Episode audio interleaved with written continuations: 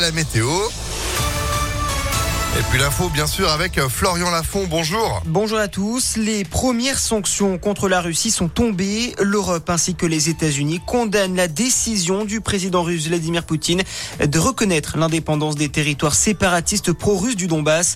Alors qu'il dénonce un début d'invasion de l'Ukraine par l'armée russe, le président américain Joe Biden a annoncé hier soir couper la Russie des financements occidentaux.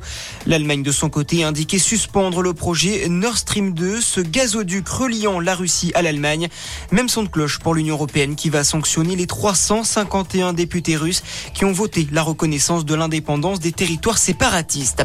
Le président russe, lui, ne compte pas faire marche arrière. Vladimir Poutine a reconnu officiellement hier la souveraineté des séparatistes russes dans les régions de Lugansk et de Donetsk.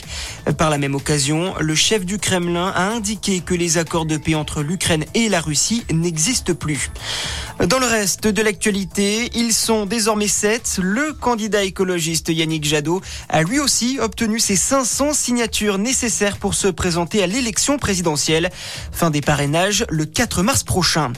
C'est aujourd'hui que le Parlement doit se prononcer en faveur du projet de loi visant à renforcer le droit à l'avortement. Les députés devraient faire passer le délai de l'IVG de 12 à 14 semaines.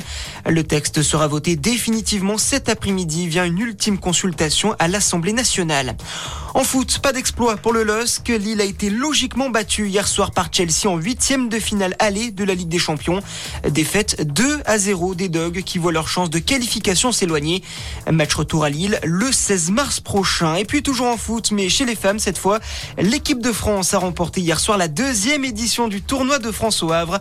Succès 3 buts 1 des Françaises face aux Pays-Bas.